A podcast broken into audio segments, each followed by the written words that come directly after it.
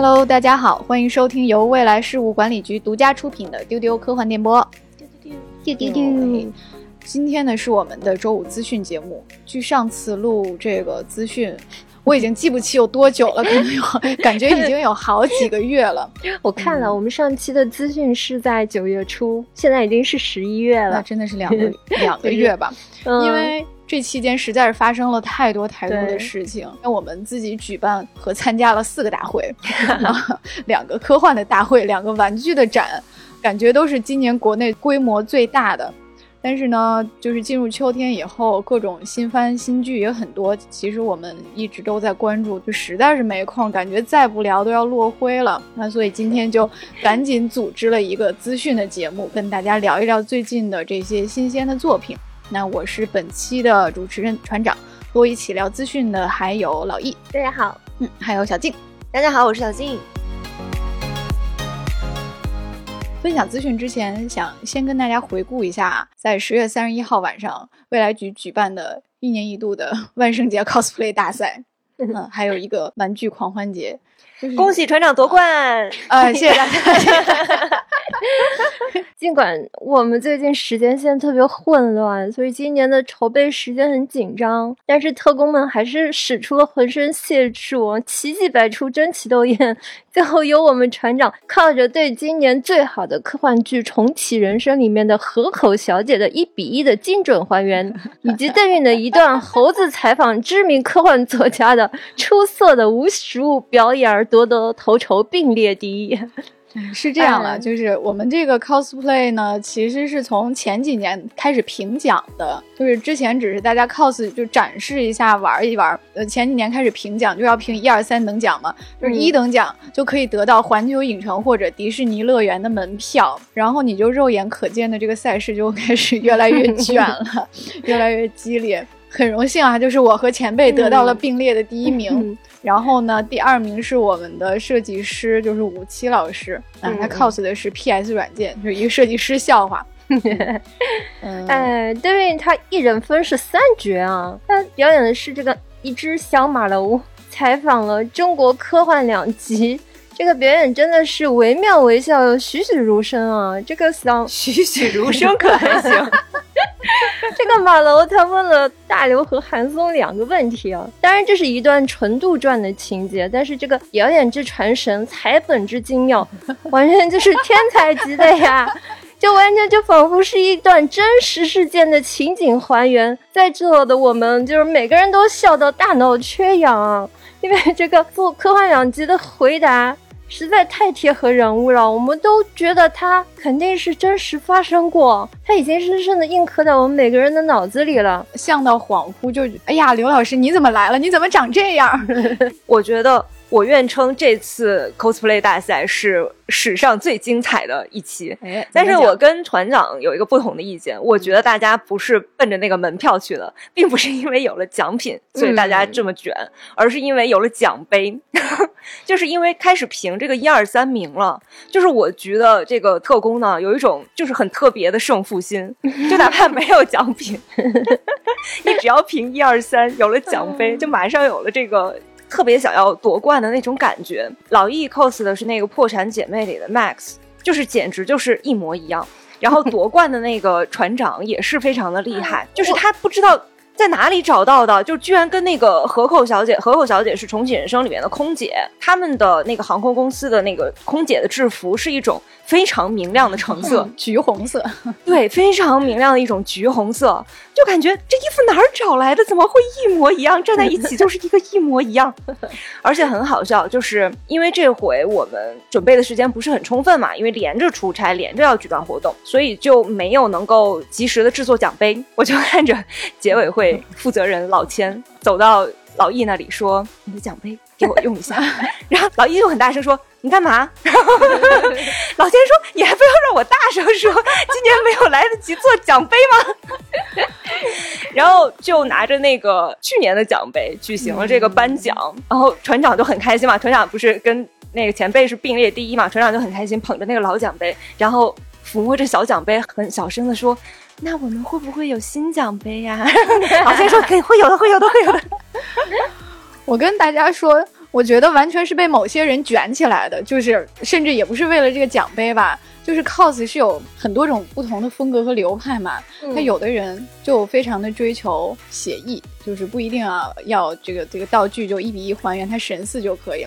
但是老易这个流派，他是追求还原度的那个流派，对对对，就是被老易卷起来的。对，老易一定要买专业的道具和 cos 服装。哎，我要声明一下，我每一年的 cos 的所有装备总价都不会超过五十。你们知道我是属于那种低成本，就是自制道具流派的。前两年我 cos 的是《使女的故事》里面那个女主角，我就是找了一块红布，然后拿一块白纸板剪了一个帽子套头上。大家都说那个很传神，我觉得你谦虚了。我觉得你是可以去专业漫展评奖的。是的，就是你看你 cos 过《守望者》的罗夏，对吧？嗯，还有。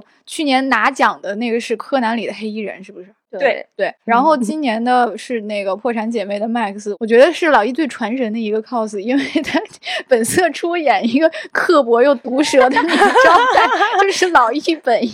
而且最精彩的是，老一还学了那个 Max 的表情包，就是那个脸皱起来说你在说什么的那种那个表情一模一样。小静去年 cos 的是那个《电锯人》里面的小红。对我也印象非常深刻。我的 cos 基本上就是为了向大家安利我喜欢的一些 番和剧，然后这回呢，也是为了让大家各位特工都去看我特别喜欢的一个新剧，叫《超异能族》，是一个韩剧。我相信很多的丢友都已经看过了。我就 cos 了里边的那个男主金凤熙，因为他会飞嘛。然后他的妈妈就是为了让他能够呃像一个普通人一样掩盖起他的这个超能，所以他就总是要背很重的那个书包，然后就 背了一些很重的书包在身上，然后 cos 了一个长大了一点点、初入职场的金凤熙。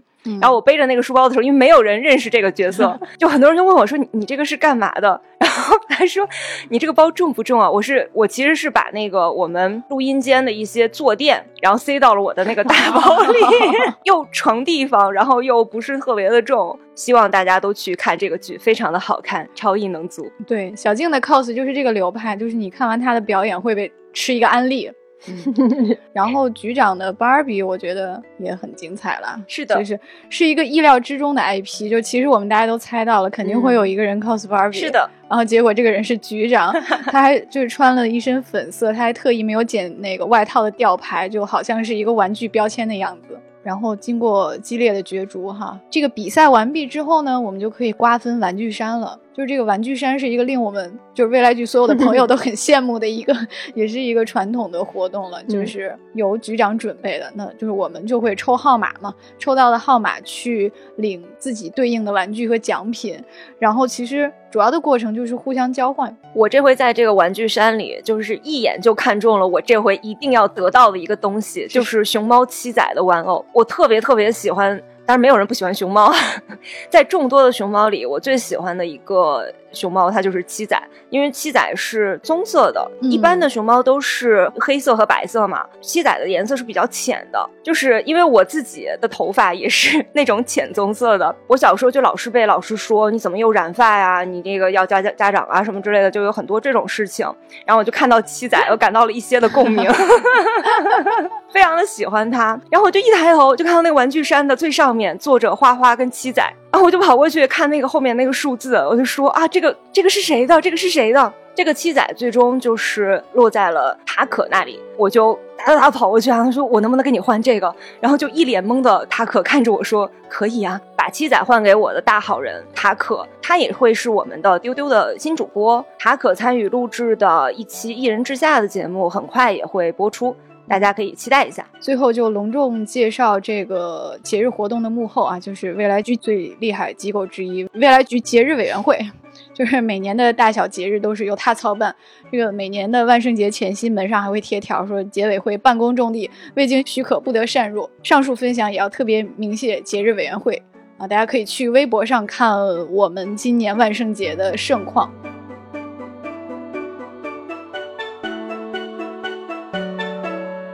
那我还想听听老易和小静分享一下你们最近在追的一部古装悬疑剧，叫做《凡城之下》，因为听你们安利过好几次了。我这个纯粹就是吃了老易的安利，因为老易实在是我很少见到老易这么热情洋溢的 推荐一部剧。他说你一定要去看《繁城之下》，特别好看，你一定会喜欢的，因为他知道我喜欢看那种悬疑剧嘛。嗯，然后我我就跟他讲，我说你这样跟我推荐的话，我一定会看的。但是因为最近实在是太忙了，我就看了一集半，但是确实是很好看。以前我很喜欢 B 站上的一档节目叫《瞎看什么》，就是一本正经胡说八道，对电影进行这种解构式。解读的一个脱口秀吧，就是他们会就着那个画面重新杜撰这些对白和情节，然后给这些电影画面配上解说，特别的好笑。但是因为这个节目很受欢迎嘛，所以他们也有一帮粉丝，就自称为老伙计。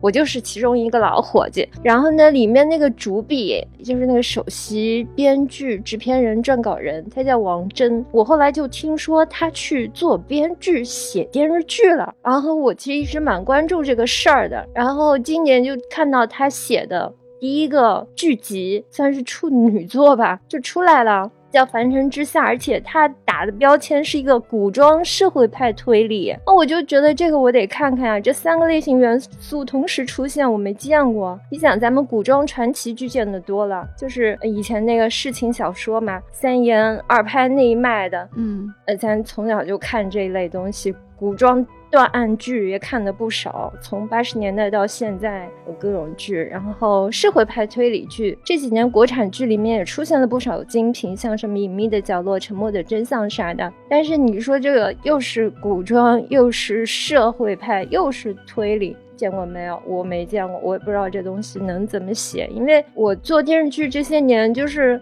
那些老前辈们老是给你传授各种经验。他们有一个经验，就是小人物、古装小人物戏是不能写的，观众只爱看帝王将相。我从来都不认可他们说的这个点，但我确实极少极少见到古装里面只写小人物的剧。可能以前有些喜剧，什么《神医喜来乐》那种，但是也很少嘛。但这个剧它就是写一个江南小县城里的一帮小人物的一个悬疑破案的故事。这里面的主角他都不是官，他是一群吏。最大的官也就是个知府，然后最有势力的人是县城里的一个举人，他就是一个斯罗克里做道场的这么一个人情剧。虽然他的看点是探案，但是他写世事人情的那些戏特别的好看。而且你想，编剧他是搞喜剧出身的吗？他有一种特别奇怪的幽默感。你觉得他每一笔戏的那个落点你都猜不到。然后呢，还有一个特别重要的点就是它的主角是谁？是宁理老师哦，我们最爱的马欧。你说这剧能不看吗？他在里面演一个叫宋典丽的那么一个小书吏，而且这个人是个酷吏。就刚开始看你都不知道这人是好人是坏人，你得使劲琢磨这个人。嗯。他有一点疯狂，然后他有点神秘，然后你想这个宁理老师他演戏，他每个眼神里都是，哎，是的，都是都是戏，嗯。那现在《凡城之下》已经可以在腾讯上看到了，吃了老易的安利的可以去找一找。那接下来就进入我们今天的资讯分享了。首先要聊一部最近非常非常火的一个 HBO 的科幻动画剧集，我们也是持续关注它好多年了，因为它很多年前就立项了，然后到今年才做出来，叫做《拾荒者统治》。它是在十月十九号已经上映了，最近热度非常高，豆瓣的评分高达。九点四，然后看到很多奇特的评价，说像莱姆的小说，然后说像什么索拉里斯星、异形和湮灭用莫比斯和宫崎骏的画风拍出来。对这个动画，其实是二零一六年曾经有过一部试播的短片，当时我们就很关注。他当时是在成人游泳首映的那个短片，叫做《拾荒者》，他就是讲一个货船发生意外，然后幸存的船员被困在了一个美丽又很诡异的星球上，他遇见了很多奇怪的生物，什么长出藤蔓的手指啊，长着眼睛的花朵呀，可以隐身的鸟啊什么的。所以这个片子当年一播出就。以这种奇特的风格大受好评。然后后来呢，就改编成了长篇剧集，它也是延续了之前的故事嘛，也是从星际货船发生了事故开始，幸存的船员们就迫降在这个星球上，他们想要建立庇护所，但是呢，发现这个星球从来没有人类踏足过，而且非常的诡异，而且似乎充满了敌意。那这个剧集呢，是由乔班尼特和查尔斯·休特纳执导的，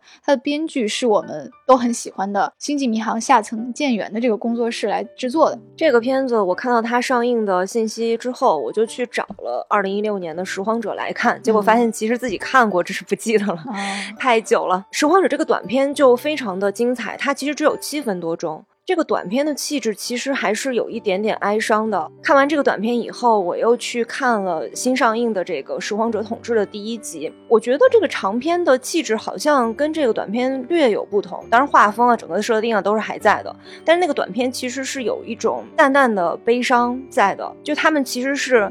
流落到这个陌生星球的地球人，然后成为了拾荒者，然后靠这些去收集这个星球上的各种各样的东西。你在前面看的时候，你就不明白他们要干什么，你就觉得他们是在按部就班的做一些事情，然后发挥人类的主观能动性。嗯，但到最后一个镜头的时候，你会发现，哦，原来他们只是想。就是通过这个星球上的一些生物电波，去再回望一下自己的那个母星，再去看一眼地球上的当时的一些一些生活，就是一个怎么说呢？有人类的坚强，但是也有人类的脆弱的这样一个短片。它的特点就是它没有对白，但长篇的话是不可能没有对白的，它没有办法去容纳这么多的信息，然后又又讲一个很长的故事。长篇开始说话的时候，我就稍微有一点奇怪的感觉。长篇的这个名字在之前的短片的后面加了两个字，叫统治嘛，所以我就在想，它是不是可能要在拾荒者的这个原有的世界观的基础上，然后再生发出一些些别的东西？是不是要让人类去能够去战胜这个星球了？因为我现在还没有看完，所以我现在很期待后续的剧情。而且在动画短片里，他们就是一群流落到这个陌生星球上的人，就是没有再有别的信息了，就只有他们这些人要怎么办？就是可能也没有办法回去，没有讲说他们是不是还能跟地球有联系什么的。但是这个长篇的话，就对整个的世界观进行了更多的丰富。它有一个设定，就我看了第一集的，有一个设定就是他们其实是能够联络到就是在星空中的飞船的，就它可以让这个飞船迫降。也就是说，后续的剧情里就不只有前面的这些拾荒者，他们会有更多的这个援军进来。那他们是不是就能够去战胜这个星球上各种各样奇异的生物了？这个是我追下去的一个好奇的一个点。这个剧根据官方给出的信息来看，一共是十二集，但是目前截至我们录音为止是更新到了第三。集我看了这前三集的感受就是确实非常莱姆，这些编剧应该是很硬核的科幻读者吧，写的都是一些特别本格的科幻主题。对，那个女主的名字叫厄修拉。好的，他就去讨论那些什么技术的本质啊，人跟外星智慧的沟通困境啊，还有对于人类局限性的绝望啊，这些宇宙学啊、生存博弈啊、心理学进化论这些特别复合的主题，而且你能感觉到那种莱姆式的幽默和挑衅感。你想，它是讲星舰坠落在这个星球上吗？就所有的一切的认知方式，在这颗神秘的星球面前是没有解释之力的。是的，它里面有组人物就暗示说，这个星球跟索拉里斯星一样，能够具备看到人类内心深处的力量，而且能够把这个宇航员脑子里的世界物态化。变成这种身临其境的现实，那里面有个船员也是深陷其中，他通过摄入某种致幻剂能够回到故乡，然后他会不会逐渐滑向？疯狂和死亡的边缘呢，就是这些情节还没有讲，就是特别索拉里斯星吧。然后呢，还特别像无敌号，就无敌号讨论的是这种和人类理智截然不同的外星智能机器的生存逻辑，而这个星球上也是有着和地球生态完全不一样的一个外星人民。那。你是不是也就暗示说，所谓自然跟人造的区分也就成了不可能的事情？呃，人类这些船员他试图去干预这种未知的平衡的状态，是不是你就忽视了这个事物作为整体的一个生存逻辑了？然后呢，他又会去讨论说，人类在多大程度上已经沦为技术的工具了？就全都是无敌号里面的。设定和主题，所以我就觉得他们如果直接说我是根据莱姆小说改编，我也是相信的。刚才他们两个聊的是内容，我觉得我可以夸夸这个形式。就我虽然还没看，但是我特别看好这个动画。就是首先一看它是 HBO 拍的，我就 一块大石落地。就是 这个 HBO 的风格一向就是。我觉得他们是那种有劲儿使在刀刃上，就是这个题材，这个动画一看就是就是所谓动画性很足的那种动画，就是能够最大化的发挥动画的特性，比如说去呈现那种什么一个花冒出眼睛，又长出了手，藤蔓又跟生物器官结合起来，就是呈现一种违反人类常识的器官，就是用线条跟色彩来表现，就非常的合适。就是你会觉得它的内容跟形式是高度的匹配的。我看这样的动画的时候，我觉得它剧。剧情可以很弱，在我们看到梗概的时候就已经明白了他想要讲这个主题，就是刚才老易和小金都提到的，就是我们好像还不知道怎样面对宇宙里面那些太多颠覆人类认知的事情。他整个风格还是挺迷幻的，而且他音乐特别美，我觉得他很像叙事诗吧，他可能适合你在心境平和的时候。放空自己，然后慢慢的去体悟。其实它里面有很多的潜在文本和很大的信息量，但是如果用一种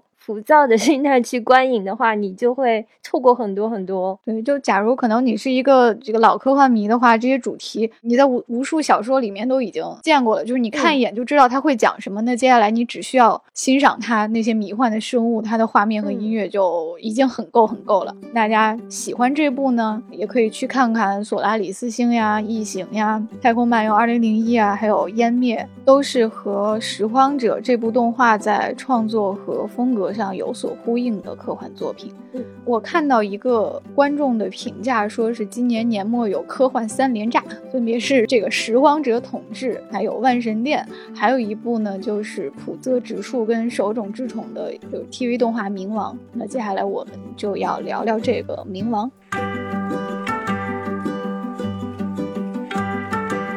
啊，它是十月二十六号已经上线了网飞。之前我们在资讯里面也介绍过，它是改编自手冢治虫名作《铁臂阿童木》系列短篇《地上最强机器人》的一个作品。它是由漫画家浦泽直树来重新演绎了一遍。这个故事的主角是一个叫做盖吉特的机械刑警，那他就调查一桩命案，他发现这个凶手的目的有可能是为了抹杀世界上最优秀的七名机器人。其实这个故事整体来说还是手冢治虫很擅长的某一类人类和机器人的关系的这样的一个探索。在之前的资讯节目里边，我们也聊过，就是说浦泽直树来改编这个作品的话，就是一个我觉得是一个非常非常合适的一个选择。首先，浦泽直树他很喜欢手冢治虫，他能够跟这部作品里的那个精神内核产生共鸣。我也非常喜欢浦泽直树这个漫画家，他有一个作品叫《怪物 Monster》，嗯，讲的就是一个叫天马的天才医生救治了一名病人，但当然这个是作他作为医生的一个职责，但其实这个病人是一个可以说是杀人如魔的一个怪物。在这样的基础上，他又加入了很多冷战，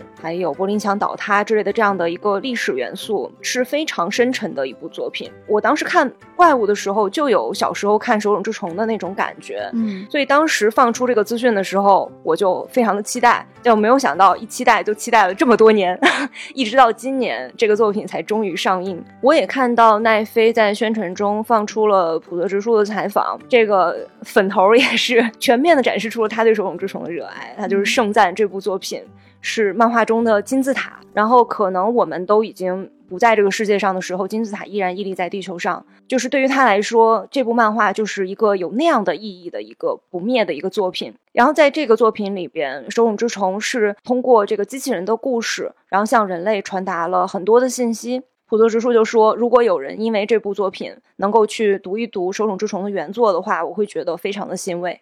看，这就是粉头发言，就是他不是介绍说我对这个偶像的作品进行了怎样的改变，而是说 如果因为我的工作去看一看偶像的作品，那我就太开心了。是呢，嗯，那就像刚才小金说的，这个动画有其实有漫长的一个制作周期。老易是从很多年前就关注到这个项目了。不过我很怀疑他们是不是陷入了某种开发地狱里，或者一直找不到那个合适的一个主要的制作人或者导演。反正这个项目我们最早可能是一四年之前，甚至更早就有听说了。然后他这个十年前了，豆天呐，那这个豆瓣条目也是很早很早之前就已经建好了，然后大家都在翘首期待，然后看着那个上映时间改了又改，改了又改，到网飞来接手这个项目，可能都是一九年之后的事情。我们知道有个美国的 OTT 平台把这个项目给拿走了，这个事情在业内也是曾经引起过一阵的呃骚动哈。我们就觉得说，呃，网飞是不是懂得欣赏这种项目呀？那但最后发现他做了出来，至少这个 做出来了，这一点还是要感谢王菲的。对，现在这个作品的评分也是很高，我看了一下，豆瓣是八点九。因为这两年许多就是动漫的老 IP 翻新，它都翻车了。之前我就很担心这又是一个划水的作品，后来就看到有人评价说，没想到二零二三年了还能看到就是味道古早的这么正统的科幻动画，我一下子就好奇了起来。我也还没有看，但是我大概了解了一下剧情和制作，它的价值观非常的古朴耿直，它会用一种朴素的方式呼唤爱与和平，然后它的制作非常的精良，稳当搭稳打，就是没有那种赶时间交差的仓促感，也没有花里胡哨的营销。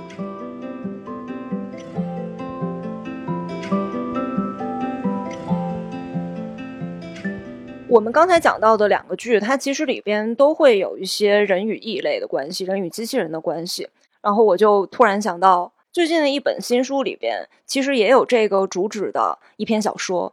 它就是韩松老师的《佛性》。那这个小说是收录在立原透耶主编的《现代中华 SF 杰作选》的第二集中，它叫做《宇宙尽头的书店》。这个系列呢是由新纪元社出版未来局协力的，收录了十五位华人科幻作家的作品。那作者包括顾氏、何西、韩松、宝树、陆秋茶、陈秋帆、王靖康、王侃瑜、程静波、梁清散。万象丰年、谭凯、赵海红、周温和江波这个系列的主编是立原透耶老师。大家也知道，立原透耶是一个对中国科幻非常熟悉的这样的一个作者、评论者和编辑。收周收录的十五篇作品，基本都是立原透耶老师自己去选择的，但只有韩松老师的这一篇是立原透耶老师过来问我说，能不能问一下韩老师，让他自己去选一篇想要去介绍给日本读者的作品啊。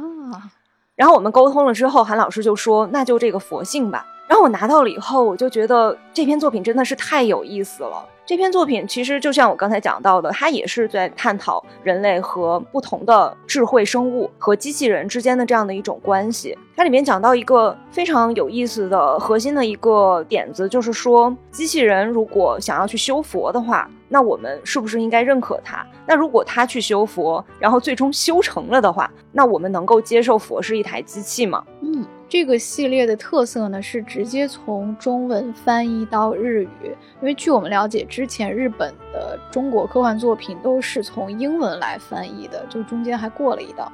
那我们这个系列就是直接两种语言直接的译介。之前的第一集是叫做《时间之梯》，可能有些朋友见过，它已经出版了。那我其实就特别好奇，这个系列的选片标准，就是不是立原透也老师选了一些他觉得日本读者会感兴趣的中国科幻，还是有什么其？他的说法应该是说，他终于能够把他对中国科幻的热情给表达出来了。就是你从这套书，你真的拿到手里，你就能有这种感觉，因为它们非常非常非常的厚。丽媛老师她从很早开始就对中国科幻非常的有热情，是的，然后也是拼命的向大家推荐。但是因为日本科幻圈，它可能还是受那个欧美科幻的影响比较深，就对中国科幻也不是特别的关注。直到《三体》出现，《三体》的热潮。然后终于给了丽媛透也老师这样的机会，大家终于开始说 哦，原来中国科幻也这么的有意思呀！有一种冷圈突然变热圈，然后对 粉头，然后老师就是老师好开心啊！对，就是就是那种原地爆炸，原地在那里喊说：“我都说这么久了，你们终于可以看一看了，好多有意思的作品。”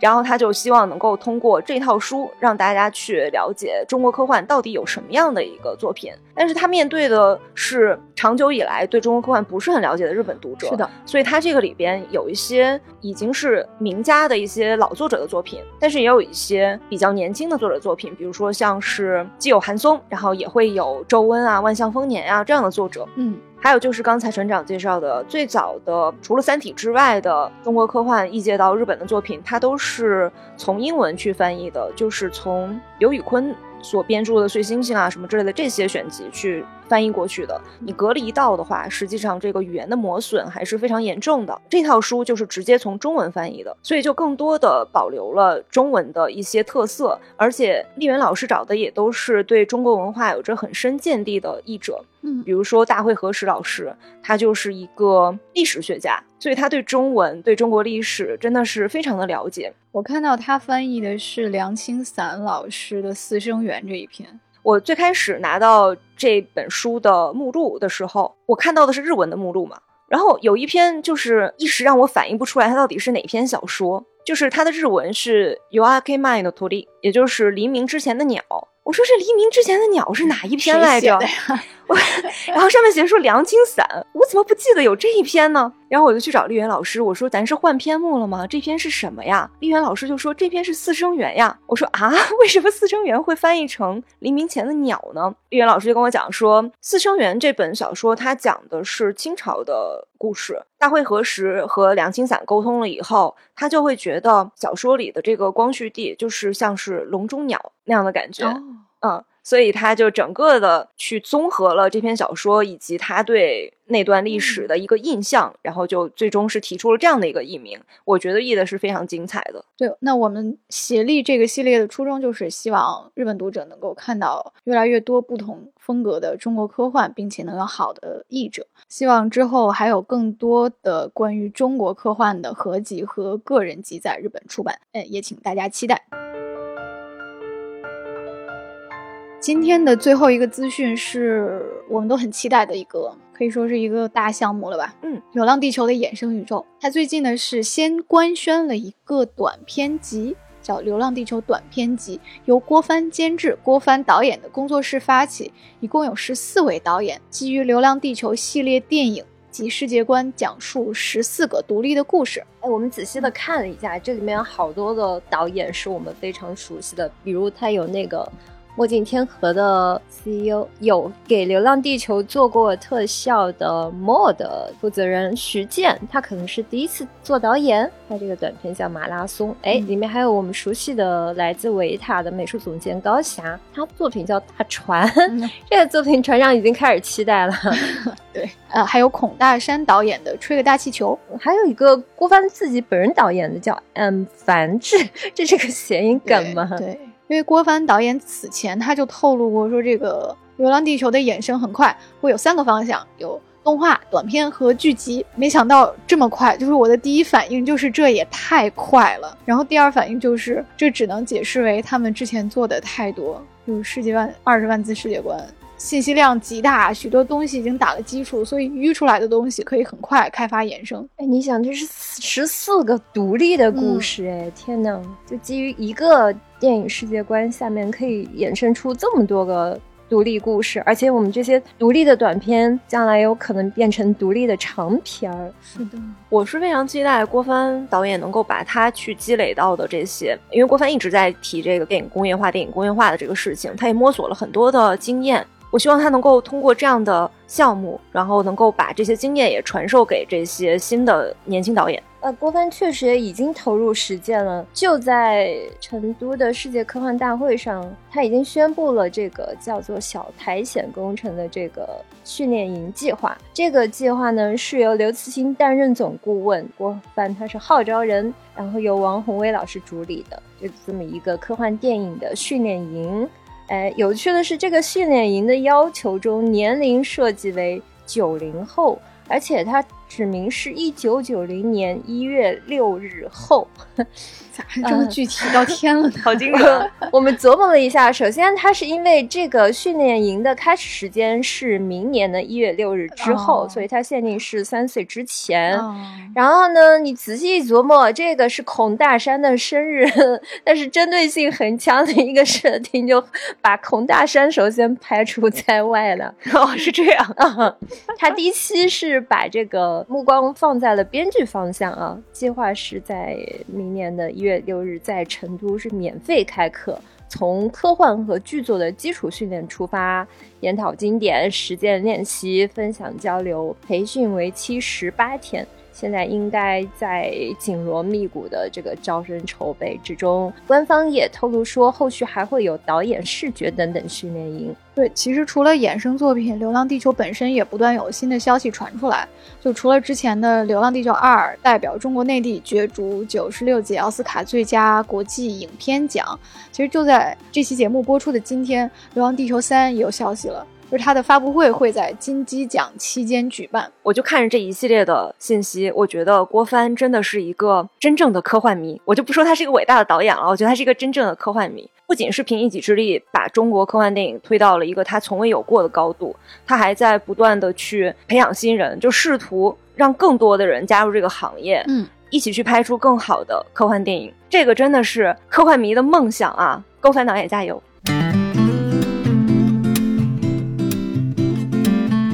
那今天的资讯就是这些，又好久没有念观众的评论了。接下来要回应一下大家在各个平台的留言。首先是最近的这一期，就是我们在成都世界科幻大会的 report 这一期，在小宇宙平台上，燕燕老师来评论了。燕燕就是我们在各个节目里边提到的那个超级艺人。他说：“藤井太阳的艺，记得第一天和他在酒店大堂碰到了，简直两个恒星飞奔相撞，哈哈哈哈！结果每次见到他，都和他 long time no see，以及给我到处介绍日本朋友。如果大家听了我们这期节目的话，就知道燕燕和藤井太阳就是两个热情洋溢的、非常外向的艺人。嗯，还有很多去过未来局展位打卡的朋友，再次写了 report 的 report，就看到了飞花仔和多罗西。飞花仔说：终于见到丢丢主播们啦！”啊，大家都超级 nice，还帮局长拍了好多沙龙结束后的彩蛋，还没有发给局长。哦，还和局长他们都合照了，虽然没有排到大刘的签名，但是收获了丢丢主播的签名。遗憾的是还没有见到老千，留着以后有机会再见。我们还提到索耶就是成都世界科幻大会的 NPC，因为你总是能够随机的遇到他。这个评论区一盒蓝莓就说，对的，索耶就是 NPC，随机刷新地点必掉落签名合照和假笑，然后。说他每张合照上的笑容真的都差差不多，真的很像假笑男孩老了的样子，我真笑出声。喜马拉雅上腿长八米的小柯基说，在路上捡了好多好多朋友，收到了好多小礼物，重点是第二天又碰到了第一天捡到的朋友，结果发现捡到的朋友又捡到了新的朋友，最后我们的队伍就逐渐变得壮大起来，还跟可爱的丢友们面基啦，哈哈哈哈哈，真是好开心。我们也很为你开心啊！下面牛肉面面还留言说：“我们真是相见恨晚了。”哦，这位朋友很神奇，是在喜马拉雅上，资质熊说连续两个月都看到了未来局特工，几乎买到了所有礼牌，拿到了签名，还见到了以前只在播客里听到的各种听众大大们圆满。他说：“我的行程似乎和你们同步了，五天大会结束，第二天就去了三星堆，还去了武侯祠看熊猫，还买了十二块钱的熊猫公仔，吃火锅。”成成都小吃，你同步率不是百分之八十了，百分之百吧？成年人学乐器是种什么样的体验？那些意想不到的甜蜜与疼痛。这一期主播们分享了自己学乐器的一些经验。在小宇宙平台上，万丽丽万这个 ID 就说太有共鸣了。小学的时候学过一年电子琴，对音乐的热爱一直持续到现在。大学是地下音乐现场的常客。三十岁以后，陆陆续续学了好多乐器。音乐是我对抗焦虑和压力、照顾自己、与自己相处的好宝贝。这个万丽老师啊，他其实非常非常的有意思。他是一个建筑师，也是我们曾经邀请到另一颗星球科幻大会上做过分享的一个嘉宾。没想到万丽老师也是我们丢丢的粉丝啊！在喜马拉雅平台上，有位叫自制熊的朋友，他跟我们分享说，至今只会吹口琴，其他乐器还没有达到能够自由表演的程度。不过呢，觉得口琴也挺好，一个人旅行时很方便，可以随身携带。他曾经在迪士尼的城堡里。觉得缺了点音乐，就自己用口琴自己吹了一个。美女与野兽当 BGM，然后服务员很开心的给了他一叠儿本来只给儿童的贴纸，然后还有一点呢，就是万一在外地钱丢了，拿着口琴在街边就能赚点 钱。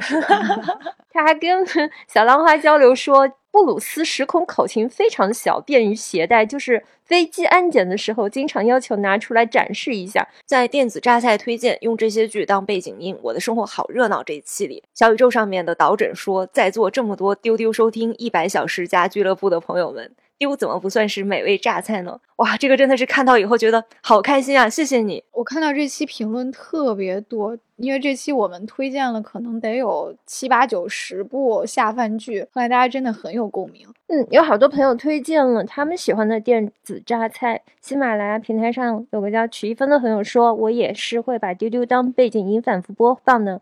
此外，因为我也有信息焦虑症，所以还会选科普音频节目。原来是这样，双人对谈的方式很轻松，而且就算不用心听，也能吸收一些碎片化知识。好的，我接收到你的案例了。自制熊他说。丢丢当背景音很不错，我做饭打理花园的时候都是用丢丢，很治愈。人生有段经历低谷时期的时候，天天把超时空要塞打开当背景音，就想躲到太空堡垒的世界里去。很早的一部室内喜剧《快乐家庭》也很适合做背景，只有中文配音版，只是资源很难找了。我倒是第一次听到这个作品的。秋日独家 CD Walk 路线践行力所能及的小型冒险这一期，小宇宙上有一个评论，就是一下子。就抓住了我的眼睛。衣柜藏着小兔孙，这位朋友就说，三里屯的居民区现在有专门的幼科动物观测保护的民间组织。之前和上海网友约在那里，就是因为他想看黄鼠狼。原来有跟我一样的黄鼠狼爱好者，我好开心啊！黄鼠狼是真的很可爱。哦，原来研究这个城市小动物、社区小动物的组织在北京也有哎。嗯。这个咸尾蛇本蛇说，扁平足走路爱好者看到这个话题真的想哭，同哭吧。我也是一个扁平足，从前天开始脚底痛，啊，去看了医生，说是足底筋膜炎，的确是没有什么办法根治，但是又是走路爱好者，所以去哪里玩都会暴走，现在不可以了。前两周下楼还崴脚了，那祝你早日康复吧。ID 青团团，虽然但是。咱们北外在西三环北路，不是北三环西路。对不起，我连自己的母校的路都说错了，我真的是啊，太路痴了。对喜马拉雅上大班仓鼠说，说到 City Walk，作为农村出来的人，还是喜欢农村 Walk。小时候天气热没空调，就喜欢爬山，身上反直觉得凉快，风大且舒服。偷玉米、摘甜瓜、挖红薯，上山当零食，在山上环村一圈走一天，太好玩了。许一芬说，星际迷航今天蹭到了，对阿宅来说，散步确实也算是永之前人未知之境呢。我觉得这个评论说的特别好，你只。要带着这个科幻的眼光去生活的话，你就看什么都是科幻的，都会很快乐。那说到未知之境哈，如果有一个体验你还没有去过，那推荐你去一下，就是《三体：引力之外》的沉浸式科幻体验，它在上海西岸凤巢 AI Plaza。在全平台搜索“引力之外”即可购买。空间解析、玩法亮点和购票链接可以关注我们的未来局科幻办和丢丢科幻电波。那本期的节目就是这些，欢迎找接待员加群 f a 零五零四进来和各位听众一起聊天，也记得订阅丢丢科幻电波，给我们点赞、评论、分享本期节目。祝大家周五快乐，拜拜，拜拜。